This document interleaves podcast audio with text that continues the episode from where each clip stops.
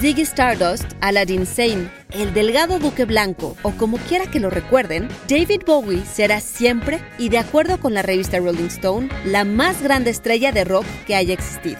En una entrevista con BBC Radio 6 con motivo del que habría sido su 75 cumpleaños, el productor Tony Visconti recordó un momento que le puso la piel de gallina durante la grabación del álbum Blow de 1977 y que le hizo pensar que la legendaria estrella tenía poderes mentales especiales.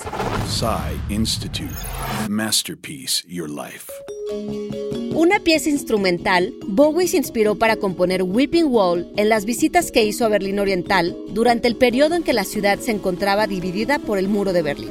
Era un poco angustioso ir del oeste al este y de vuelta, dice Visconti en la entrevista. Y es que a lo largo de la calle había gente que suplicaba a plena luz del día que los pusieran en la cajuela o los dejaran agarrarse abajo del coche. De acuerdo con el productor, cuando terminaron la canción, Bowie, él mismo, Iggy Pop y su esposa se sentaron con el ingeniero Edu Meyer en la sala de control del estudio. Entonces, Bowie les pidió que tomaran una hoja de papel y un lápiz y que escucharan Whipping Wall. Hagan un dibujo de lo que creen que trata, les dijo.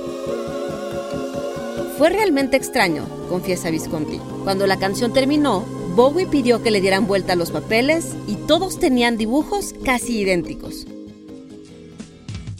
Visconti está seguro de que no miró el dibujo de nadie más y de que nadie vio el suyo. Todos teníamos una pared de bordes irregulares, como los bordes de una sierra para cortar madera, dice en la entrevista. Y agrega que algunos pusieron una luna sobre los dientes irregulares y otros un círculo a manera de sol. Pero casi hicimos el mismo dibujo, recuerda.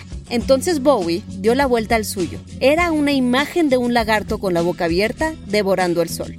David Bowie falleció un 10 de enero de 2016, solo dos días después de cumplir 69 años. Pero el hombre que cayó a la Tierra siempre, siempre estará con nosotros.